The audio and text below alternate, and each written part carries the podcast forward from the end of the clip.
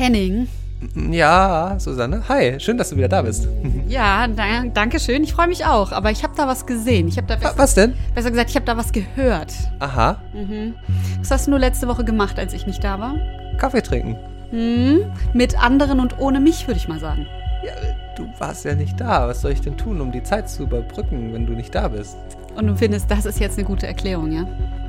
Ja, jeder geht doch mal fremd. Pah!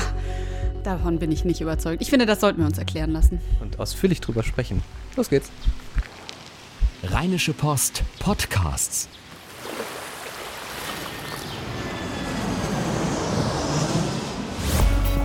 Gut Leben, der Podcast rund um Reisen, Gesundheit und alles, was unser Leben sonst noch besser macht. Mittwoch, der 6. Dezember 2017. Heute ist Nikolaus, Susanne. Und wir sind schon wieder in der wunderschönen, äh, heimeligen, ähm, äh, warm, weihnachtlich ausgeleuchteten Praxis von Bettina Kirchmann, Paar- und Sexualtherapeutin in Düsseldorf. Hi. Ja, herzlich willkommen. Und warum sind wir schon wieder hier? Ja, wir sind dieses Mal unregelmäßig hier, weil ja Weihnachten vor der Tür steht und das hat nicht nur organisatorische immer Auswirkungen auf äh, viele Menschen im Sinne von äh, Geschenke kaufen, sondern wir wollen uns natürlich auch darüber unterhalten am 20. Deswegen ausnahmsweise nicht in der dritten Woche, sondern schon am 6.12. Und wir wollen heute über ein Thema sprechen, so was irgendwie immer mitschwingt, also so ein unangenehmes Thema, wenn es rund um das äh, Thema Beziehungen geht und Paare, und zwar über das Thema Fremdgehen. Ist es nicht völlig normal, dass man mal fremd geht? normal, ja. Also ich glaube, für manche Menschen ist das vielleicht normal, ja. Aber, ähm, und es ist sicherlich auch für viele Menschen ein Thema, darüber nachzudenken oder darüber Fantasien zu haben, wie es wäre, mit jemandem anderen Sex zu haben oder eine heiße Affäre. Aber ich glaube nicht, dass jeder fremd geht oder jeder das schon mal gemacht hat. Und so kann man sich das dann auch nicht begründen und schönreden, dass das ja eh normal ist und das eh jeder macht. Nee, das glaube ich nicht. Nee, so kann man das, so kann man sich nicht schönreden. Nee. Aber ähm, gibt es denn so ein Grundkonzept, um das es geht beim Thema Fremdgehen? Also im Gegensatz vielleicht auch zur Beziehung. Es ist ja eine Beziehung, unter Umständen, wenn es jetzt eine Affäre ist, äh, in einer Beziehung, wenn man so will. Selbst wenn es dann eine andere, wenn es andere Rahmenbedingungen sind. Aber ne, vielleicht kann man da auch einen Unterschied ziehen. Oder gibt es viele Gleichheiten? Gemeinsam? Ist die Affäre dann vielleicht die bessere Beziehung für die Leute, wenn es, kann man das so sagen?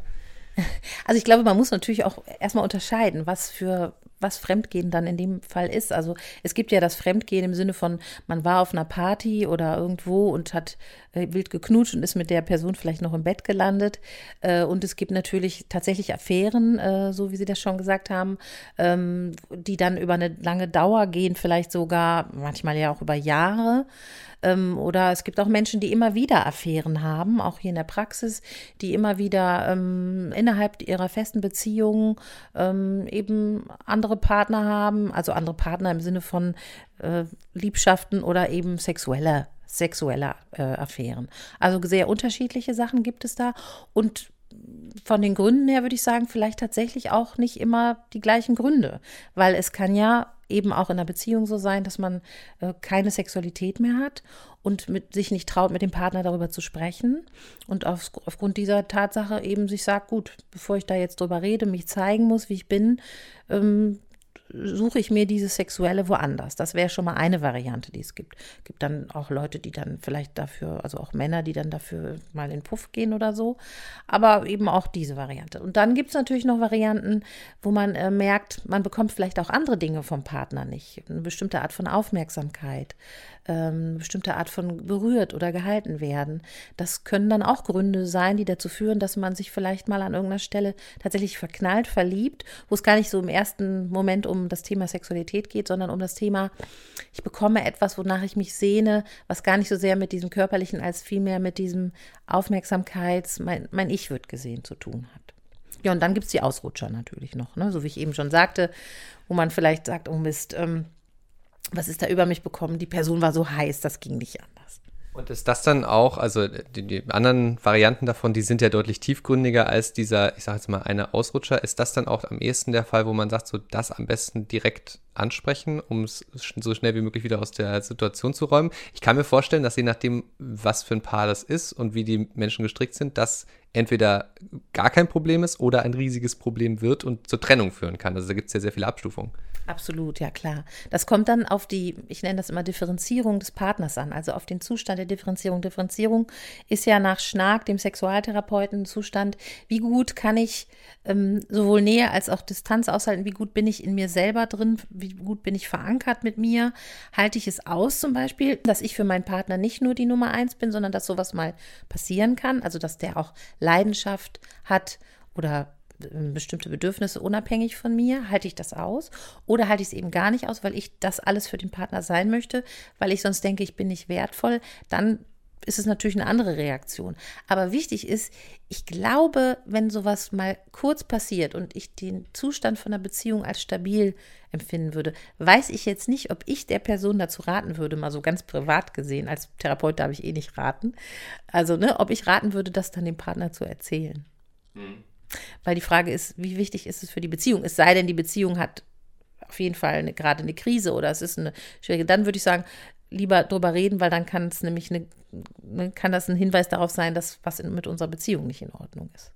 Also äh, dann lieber sogar auch vielleicht mal verschweigen. Also predigen wir nicht immer die offene und ehrliche Beziehung, wo man über alles spricht, über jedes Problem? Widerspricht das dem nicht total? Ja, aber das kann ja auch, wenn ich dann sowas, also wenn mir sowas passiert und ich merke, das hat eigentlich gar nichts mit meinem Partner zu tun, das war einfach passiert, dann ist ja auch die Frage, die mich fragt, warum will ich das denn dann erzählen? Also will ich das erzählen, weil ich sage, so, hör mal, bei uns ist was nicht in Ordnung, das möchte ich mit dir lösen, dann finde ich es okay. Aber wenn ich das erzählen will, um mich zu entlasten, dann würde ich immer sagen, muss man sich das gut überlegen. Ist das jetzt eine Entlastung für mich, dass ich das erzähle, wo ich in Kauf nehmen muss, dass ich den anderen unendlich vielleicht verletze? Äh, obwohl es gar nichts mit unserer Beziehung so viel zu tun hat, dann sollte man sich, finde ich, überlegen. Aber das ist jetzt auch wirklich eine sehr persönliche Aussage von mir. Als Therapeut, wie gesagt, dürfte ich diese Aussage so generell gar nicht treffen. Das heißt, es würde dann in der Form eine sehr hohe Form von Selbstverantwortung mit sich bringen, dass man eben äh, mit seinen Gefühlen umgehen kann und auch verstehen, man muss sich ja dann selber sehr stark hinterfragen, ne? warum habe ich das gemacht und dann wirklich entweder dahin kommen, ähm, zu sagen, ja, wir haben eben ein Problem oder zu sagen, ja, ach, eigentlich hat es für mich emotional, man denkt vielleicht gar nicht mehr an den anderen oder an die, also ne, an den Ausrutscher oder so. Und äh, also das heißt, man muss schon eine sehr hohe, hohe Selbstreflexion haben an der Stelle. Ja, genau. Und es ist auch wichtig, dass man sich selbst auch nochmal, äh, dass man genau, dass man nämlich fragt, ähm, ne, warum habe ich das jetzt gemacht? Was war der eigentliche Grund? Und dann ist natürlich auch noch, wenn ich das natürlich ständig mache, also ständig so einen Ausrutscher habe, dann wird es ja wieder, weist es ja wieder darauf hin, dass es dann vielleicht wirklich was ist, was mehr zu tun hat mit vielleicht mir selber oder der Partnerschaft. Kann ja auch mit mir selber zu tun haben, dass äh, ne, Menschen, die, die dieses Gefühl haben, sie müssen, möchten ständig eine Bestätigung haben, ähm, dass sie wertvoll und gut und richtig sind und die eben in einer langen Beziehung diese Art von Bestätigung vielleicht auch nicht mehr bekommen, weil man das in einer langen Beziehung anders bekommt vielleicht, dass, es, dass man dann auch nochmal gucken muss, was habe ich denn selbst damit für ein Thema. Es kann auch ein Bindungsthema sein. Ich alte Nervensäge, wieder mit dem Bindungsthema, ist ja immer, im, meistens ist ja bei mir, kommt das vor. Ähm, es kann ja auch sein, dass ich damit Bindung verhindere dass ich eben bindungsängstlich zum Beispiel bin und durch das permanente Fremdgehen verhindert, dass ich mich auf eine Person richtig einlasse. Kann ja auch ein Grund fürs Fremdgehen sein. Aber äh, eine Frage, die sich dann auch stellt, also gerade in Situationen, lange Beziehungen, vielleicht auch Ehe, viele Jahre und so weiter, kann es da auch was Positives haben? Also kann es auch eine Form von Aufrütteln haben. Ähm, ich habe jetzt neulich die Theorie gehört, also ähm, einen Seitensprung würde man genauso wenig empfehlen wie ähm, Krebs zu bekommen. Aber genauso wie Leute, die Krebs haben, oftmals sehr viele Selbsterkenntnisse haben, wenn sie schon dieses schlimme Schicksal haben, kann es eben sein, dass auch äh, Seitensprünge oder eine Affäre vielleicht dazu führen, dass man eben ganz viel in der Beziehung entdeckt. Ist das was, was Sie in Ihrer Praxis auch erleben bei Leuten? Absolut, das habe ich, das habe ich immer wieder und das ist auch, also sagen wir es mal so, wenn, so, wenn das in einer Beziehung passiert, ist das natürlich erstmal eine enorme Krise, die dann entsteht. Also Paare, äh, die sowas erlebt haben, wenn man das auch als Therapeut mit denen durchlebt, das ist schon eine harte Zeit. Da wird viel geweint, da wird viel geschimpft, da wird viel lamentiert, sich gegenseitig Schuld zugeschoben. All das passiert. Das ist auch ganz normal. Da gibt es bestimmte Stadien, die dann ablaufen. Das ist ne, wirklich so ein bisschen wie, ja, nach, bei Liebeskummer oder Tod. Es gibt so bestimmte Stadien. Und ähm, wenn das Paar das aber schafft, da dran zu bleiben und daran zu arbeiten, wie ist das Ganze denn entstanden? Dann kommen immer sehr interessante Sachen zutage, vor allem auch der Aspekt, dass derjenige, der fremdgegangen ist, auch oft für sich an einer bestimmten Stelle nicht gesorgt hat. Also erstmal müssen, müssen, müssen Sie sich vorstellen, ist es ja so, dass ähm, erstmal wird natürlich derjenige der, sage ich jetzt mal, das Opfer ist, muss natürlich erstmal ein bisschen ne, betüttelt werden. Man muss gucken, wie kann man wieder äh, überhaupt Vertrauen aufbauen, was braucht derjenige, um wieder Vertrauen zu haben und, und, und. Aber auch ähm, dann zu gucken, wie ist es dazu gekommen. Und da sind dann oft so Punkte, wo man dann, wo sich ganz schnell herausstellt, dass derjenige, der fremdgegangen ist, äh, an bestimmten Punkten nicht dafür gesorgt hat, dass das, was er eigentlich braucht und will, thematisiert wird. Und das ist natürlich schwierig, weil dann sagt man nämlich auf einmal so, jetzt müssen Sie auch mal ähm, sich hier zeigen, was wollen Sie denn eigentlich? Und dann sagt der andere ganz oft, ja klar, du hast jetzt hier noch Ansprüche, ne? nach dem, was du gemacht hast. Das ist aber wichtig. Für den Prozess, dass das wirklich heilt, ist es wichtig, dass beide ehrlich damit sind, was wollen wir, wo stehen wir, was haben wir für Wünsche, für Bedürfnisse. Ähm, was können wir geben, was nicht, und dass darüber ganz ehrlich gesprochen und verhandelt wird, dann hat die Beziehung wieder eine Chance, ganz ja, mit einer nochmal ganz neuen Struktur auch nochmal wieder zu beginnen. Und da sehe ich dann natürlich sehr schöne Sachen hier in der Therapie auch, was dann passieren kann, auch wieder nochmal, ne, ja, wirklich nochmal neues Vertrauen wieder aufzubauen und andere Strukturen äh, zu entwickeln, wie man miteinander leben kann und wie man die Beziehung führen kann. Ähm, nun ist ja die große Frage, ähm, also wir sprechen jetzt ja eigentlich die ganze Zeit quasi aus der Perspektive von demjenigen oder derjenigen, wo das, wo das passiert ist, also die quasi fremd gegangen ist.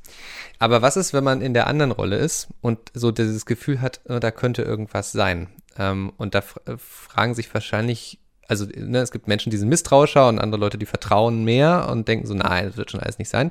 Aber was, was tut man denn dann? Spricht man das direkt an? Hey, ich habe hier den Verdacht, du vögelst fremd? Oder äh, äh, gerade auch wenn das vielleicht was längerfristiges ist, da ist dann plötzlich dann der Partner mal abends äh, immer dienstags nicht da und man weiß nicht so richtig warum. Spricht man es einfach an? Äh, wie fädelt man das ein? Weil man ja auch den anderen nicht verletzen will, falls es gar nicht so ist.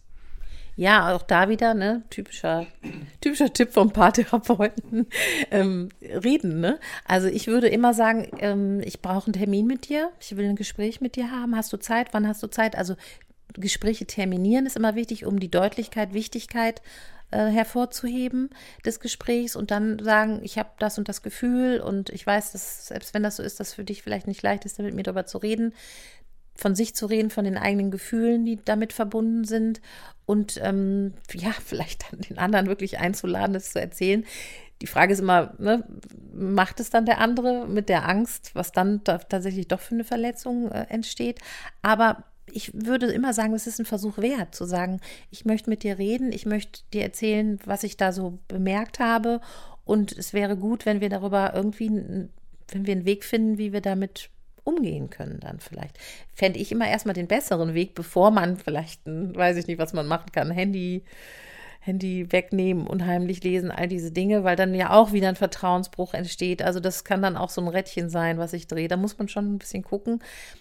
Ist wahrscheinlich für die meisten Leute das naheliegendste. Ich fände ein Gespräch erstmal nicht schlecht, das zu üben. Aber das tut ja im Zweifel auch direkt dann am meisten weh, ne?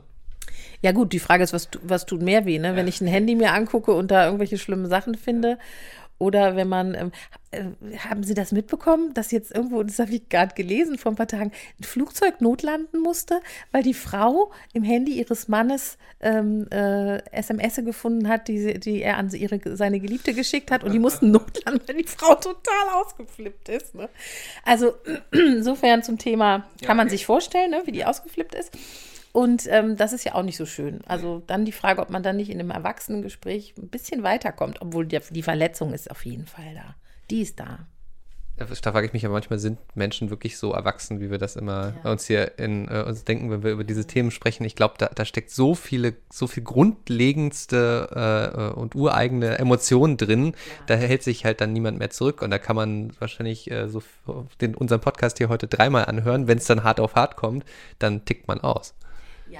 Ja, auf jeden Fall. Aber ich trotzdem empfehle ich, wenn es dann soweit ist und wenn diese ganzen Gefühle kommen, sich Hilfe suchen bei Paartherapeuten ist immer sinnvoll, weil das Klären mit einer dritten Person, auch nochmal zu gucken, was ist jetzt gerade wichtig, weil da gibt es wirklich ne, wichtige Punkte, auf die man dann achten muss, was man dann wie klärt, auch wie ist, kann Vertrauen wieder aufgebaut werden.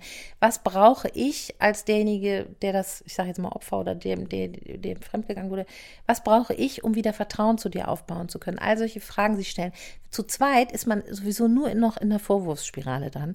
Die Paare kommen dann immer in dem Zustand hier hin, wo man denkt, ach Gott, die haben dann wirklich Schlimmes hinter sich. Und da kann man tatsächlich wirklich ganz gut, ich sage jetzt mal, erste Hilfe leisten, dass die wieder ein bisschen runterkommen. Man stellt Regeln klarer auf und, und, und trifft sich dann ein bisschen engmaschiger.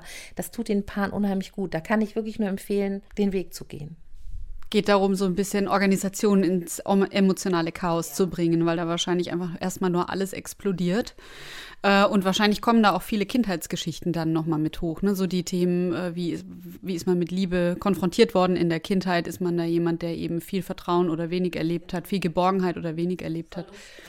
Ja, genau. Ja, das kann ich mir sehr gut vorstellen. Gibt es denn so einen, ähm, äh, weil Sie jetzt gerade sagten, erste Hilfe leisten? Also wenn man jetzt merkt, man rutscht in so eine Situation. Ähm, ich habe mich gerade neulich mit einem Freund unterhalten, der erzählt hat, dass er rasend eifersüchtig gewesen ist, ganz lange, auch deswegen selber zum Therapeuten musste, wohl nicht mit, der, mit der Beziehung, aber selber als totales Problem erlebt hat. Und das habe ich auch tatsächlich so noch nie gehört. Habe mich aber gefragt, was können denn Leute machen, wenn sie in so eine Situation kommen? Sowohl, wenn man merkt, man rastet vielleicht aus, man sieht überall, oh, der, der, ne, also bildet sich vielleicht auch ein, da macht er was, da passiert was, als auch wenn man in der Situation ist zu denken, oh ja, okay, äh, ich glaube, da passiert wirklich was. Gibt es Erste-Hilfe-Tipps, ähm, wie ich mit mir umgehe und wie ich vielleicht auch mit dem Partner umgehe? Ja, also ich sage ja immer, zu sich lieb sein ist immer ganz gut. Ne? ja, also erstmal zu gucken, was tut mir gut. Also ich muss erstmal, man ist ja in einer Paniksituation. Was tut einem gut in einer Paniksituation? Oft sind es ja Menschen. Ne? Also, dass man für Frauen kann man das auf jeden Fall immer sagen, ne? Vielleicht eine Freundin anrufen und sagen, ich muss mal erstmal jetzt mit dir quatschen. Und dann vielleicht schafft die das ja ein, ein bisschen runterzubringen, dass man so ein bisschen mal klaren Kopf, was könnte ich jetzt tun? Wäre schon mal besser, als sich selbst da vielleicht reinzusteigern. Und ich glaube ja auch, auch die Männer haben ja durchaus auch Freunde, Möglichkeiten, jemanden zu treffen. Das ist ja jetzt nicht nur bei Frauen. Es ist ja so typisch, dass ich daran als erstes so denke, selbst als Frau. Ne? Also Fußballabende können sehr tiefgründig sein, ja. Super, genau, schön. Nein, ich sehe das ja auch bei der, äh, bei der jüngeren Generation, dass das gut läuft, auch mit Gesprächen unter Männern. Immer besser auf jeden Fall. Das freut mich immer. Ja, und dann eben gute Gespräche führen und dann vielleicht gucken, wie kann ich schon mal mit der Person das vorab strukturieren ähm, ne, wo, so was wäre denn jetzt gut zu machen, um mich da auch nicht in so eine, in sowas reinzusteigern, Fantasien, da entstehen ja dann auch Sachen eben aus diesen, äh, was Sie gerade sagten, aus diesen ganzen Ängsten, entstehen ja dann auch Fantasien, die schon fernab sind von Gut und Böse, die müssen dann gar nicht realistisch sein. Und dann also wirklich zu gucken, kann man das so ein bisschen, kann man da runterfahren, kann man das ein bisschen sortieren und dann vielleicht mit dieser Person planen, wie könnte ich da mit dem anderen sprechen. Also ich glaube, dass man da um das dann, wenn man so ein Gefühl hat, gar nicht drum rumkommt, den anderen damit zu konfrontieren. Aber konfrontieren klingt auch schon, finde ich, schon sehr, hat so ja so ein bisschen sowas, schon was, ein bisschen was Aggressives drin, obwohl es wichtig ist, man kann ja auch konfrontieren auf eine Weise, wo man bei, dass man bei sich bleibt und einfach sagt so, lass uns jetzt mal reden, das ist jetzt wichtig. Und schön wird es wahrscheinlich trotzdem nicht. Sie haben uns auch noch ein Buch mitgebracht. Genau. Von dem Ulrich Clement wenn die Liebe fremd geht oder wenn Liebe fremd geht. Und mm, ja, der Clement ist auch jemand, der, so wie wir das eben schon mal gesagt haben, der sehr so ähm, darauf hinweist, dass es eben auch immer ein, ein Potenzial birgt. Also, dass es, wenn man, wenn man sowas erlebt, ähm, ja, so, so, eine, so eine Geschichte, dass man da eben auch, dass eine Beziehung daraus viel schöpfen kann, dass wenn man dann in gute Gespräche kommt, dass man sich auch damit beschäftigt, ähm, ja, was, was ist denn da eigentlich, wieso ist das passiert, was hat das mit uns beiden zu tun, wo sind Wünsche, unerfüllte Wünsche, unerfüllte Bedürfnisse, gerade im sexuellen Bereich, weil Ulrich Clement ist ein Sexualtherapeut, so wie ich auch, gab es da Sachen, die vielleicht eben nie besprochen wurden, ähm, ne, so, und dann einfach auch geht es dann da auch natürlich auch nochmal um Konfrontation. Ne, so, ja, du hast mich nicht, du hast mich nie mehr lange berührt körperlich, sondern es ging um eine kleine äh, Nummer immer oder so, dass man dann sich einen Liebhaber sucht oder eine Liebhaberin, der oder die das eben vielleicht mit einem länger und zärtlicher und mehr mit in die Augen gucken lebt, ist vielleicht dann ja nur mal verständlich. Also solche Sachen, ne? So, aber äh, der ist da durchaus, der Ulrich Clement ist da sehr, ähm, ja, auch locker. Also da gibt es durchaus auch Teile in dem Buch, wo er sagt, man kann das vielleicht auch versuchen, das doch parallel zu leben. ich würde es jetzt ehrlich gesagt als schwierig empfinden. Wir hatten gerade im, äh, im Qualitätszirkel Sexualmedizin das Thema äh, Polyamorie. Und ja, ist ja auch immer wieder mal ein Thema. Ähm, ob das dann letztlich dauerhaft klappt, ich kenne jetzt persönlich keine, aber keine Paare, wo das so ist. Aber das heißt ja nichts. Also vielleicht gibt es die irgendwo. Man muss auf jeden Fall immer aufpassen mit Verletzungen und so. Ja, und man muss ja auch einen Unterschied ziehen zwischen Untreue und ja. offener Beziehung. Also ähm, es gibt sicherlich auch Untreue innerhalb einer offenen Beziehung, wenn man eben die Regeln, die man aufgestellt hat, verletzt. Aber es ist erstmal grundsätzlich ja was anderes, ob man zustimmt, dass man eigentlich was machen darf oder ob beide glauben, sie leben in einer monogamen Beziehung und auf einmal ist was anderes passiert. Aber da würde mich mal interessieren, sehen Sie das schon so, dass irgendwie, also wir leben in einer Zeit, wo mehr Beziehungsmodelle äh, akzeptiert werden, ähm, äh, wo das dann, wo eine offene Beziehung, in welcher Form sie oder auch immer, in welchen Regeln sie definiert ist, eher mal aus so einem, naja, Zwischenfall, aus einer Affäre entsteht, als vielleicht das früher war? Ist das mehr ein Thema, wo auch dann, weiß ich nicht, ein Paar zu Ihnen in die Praxis kommt und sagt so, na, wie setzen wir das denn jetzt um? wir haben uns überlegt, es könnte vielleicht ein Weg sein. Ist das, ist das wirklich so oder ist das eher so ein Zeitgeist, wo wir nur denken, dass das mehr passiert und eigentlich wünschen sich Paare mehr, ja, äh, Closed Shop zu zweit? Oh, ich weiß nicht, ich kann das gar nicht sagen, ob sich das verändert hat. Also vom Gefühl her, glaube ich, war das, ist das immer gleich, dass es diese Gedanken gibt oder diese Ideen, sollen wir das, sollen wir das leben? Das gab es immer schon, ja auch in den 60ern und so. Also das gab es ja immer schon. Und ich habe das ab und zu tatsächlich mal, dass Paare darüber nachdenken, dann auch so miteinander offen, so nach dem Motto, soll ich dich da mal, ne, dann sagt der Lustlosere zum Beispiel, soll ich dich da mal vielleicht freigeben? An jemanden. Ne? Das, das habe ich tatsächlich oft, dass äh, die, die, lustlose Frau, der lustlose Mann sagen, komm, ich gebe dich jetzt mal frei, dann kannst du das mal ausleben. Nach dem Motto, dann habe ich nämlich meine Ruhe und muss nichts, du musst nicht mit mir, mit dir arbeiten an dem Thema. Ne? Ähm, ist in dem Moment ein bisschen auch verständlich, weil man dann vielleicht unter so einen Druck geraten ist, als Lustloser, sage ich jetzt mal, Lustlose, dass man immer äh, irgendwie so funktionieren muss. Da arbeitet man dann aber eher dran. Genau wenn solche Aussagen kommen, würde ich dann eher mit den Personen daran arbeiten, zu gucken, warum ist das denn jetzt so ein Gedanke, der so wichtig ist, sich davon zu lösen? Warum ist das denn sogar, geht das so weit, dass sie sagen würden, dann soll der andere lieber äh, mir sich jemand anderen suchen. Ne? Also da würde man das eher thematisieren. Aber auch sonst so, das gibt es manchmal aber meistens, also ich habe es hier in der Praxis jetzt noch nicht erlebt, dass es dann auch durchgezogen wurde, zumindest nicht nach meinem Wissen. Mhm. Und ähm, es ist auch in der Praxis zum Beispiel, gibt es halt die Regel, wenn äh, bei einem Erstgespräch oder in der Anamnese rauskommt, dass eine Person einen Liebhaber oder eine Liebhaberin hat, dann kann die Therapie nicht stattfinden. Dann ist halt ein Dritter mit im Bunde, der sitzt theoretisch mit auf dem Sofa, tut es aber doch nicht und dann ist Therapie halt auch nicht mehr möglich. Also es gibt von meiner Seite dann die Regelung, wenn ich das mitbekomme, dass die Personen sich von dieser Person trennen müssen, um die Therapie zu machen. Also nicht, wenn sie es nicht möchten, ist es vollkommen okay, aber ich kann die Therapie sonst nicht machen. Und wenn der Dritte dann mitkommt? Wenn dann plötzlich drei hier sitzen? Ja, wäre wär super. Ich, ich fände es total spannend. Ich würde mich freuen. Ich glaube, ich fände es einfach super.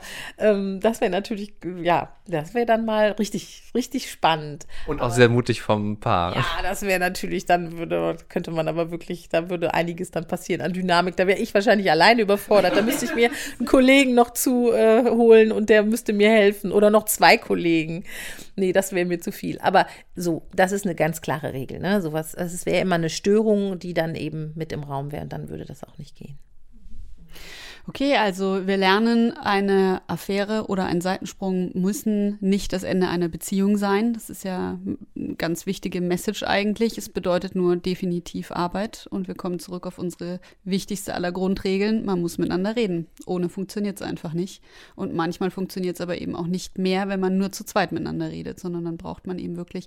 Gibt es einen Punkt vielleicht äh, als letztes, an dem Sie sagen, ähm, wenn solche Dinge aufkommen, dann braucht man die Hilfe von einem Dritten, weil man sagt das immer so, dann geht man zum Therapeuten. Aber wann merke ich denn, das eskaliert hier so, ohne dass man schon irgendwie jetzt hier den völligen Rosenkrieg hat? Wir, wir bewegen uns auf etwas zu, was so schlecht ist für uns beide. Wir brauchen jetzt eine dritte Person. Ja, also es ist auf jeden Fall, ähm, wenn man, wenn man merkt, dass man, ähm, ich glaube, das wichtig ist, wenn man merkt, dass man unter die Gürtellinie geht und man kennt die unter die Gürtellinie seines Partners. Also man kann das auch das Lindenblatt des Partners nennen. Ne? Also wo ist die Stelle, wo derjenige am meisten verletzbar ist? Und wenn ich anfange, da drin rumzustochern und so die, so den Respekt vor dem anderen verliere ne, in so einem Streit, dann finde ich, ist so ein Punkt, das muss einfach nicht sein für eine Beziehung, weil egal was ist, ähm, das muss, ich, ich, hätte jetzt den Anspruch an Menschen, dass man sagt, dann muss man ähm, auch oder auch an den Partner, dann muss man einfach sagen, ähm, jetzt brauchen wir Hilfe, damit wir das nicht weiter so durchführen. Sagt Bettina Kirchmann, herzlichen Dank. Gerne. Gutleben.rheinische-post.de ist die E-Mail-Adresse, wo ihr euer Feedback hinschicken könnt und auch eure Fragen rund um das Thema. Vielleicht haben wir ja jetzt irgendwo äh, Gedanken aufgerührt und die wollt sie dringend loswerden. Behandeln wir natürlich alles anonym und äh, auch ansonsten äh, freuen wir uns über eure Rückmeldungen. Ihr könnt euch jetzt auch gerne eine Facebook-Nachricht schreiben, ähm, es kommentieren, ähm, was auch immer. Und äh, was uns vor allem sehr freuen würde, wenn ihr uns abonniert im iTunes Store und uns dort auch gerne eine Bewertung hinterlasst, uns generell weiterempfehlt an andere Menschen, dass noch mehr Leute von unserem schönen kleinen Podcast hier mitbekommen. Ganz genau. Ja, Henning, bleibt eigentlich nur zu sagen, bis nächste Woche. Bis dann, ciao, ciao. Keine Lust, auf die nächste Episode zu warten? Frische Themen gibt es rund um die Uhr auf rp-online.de.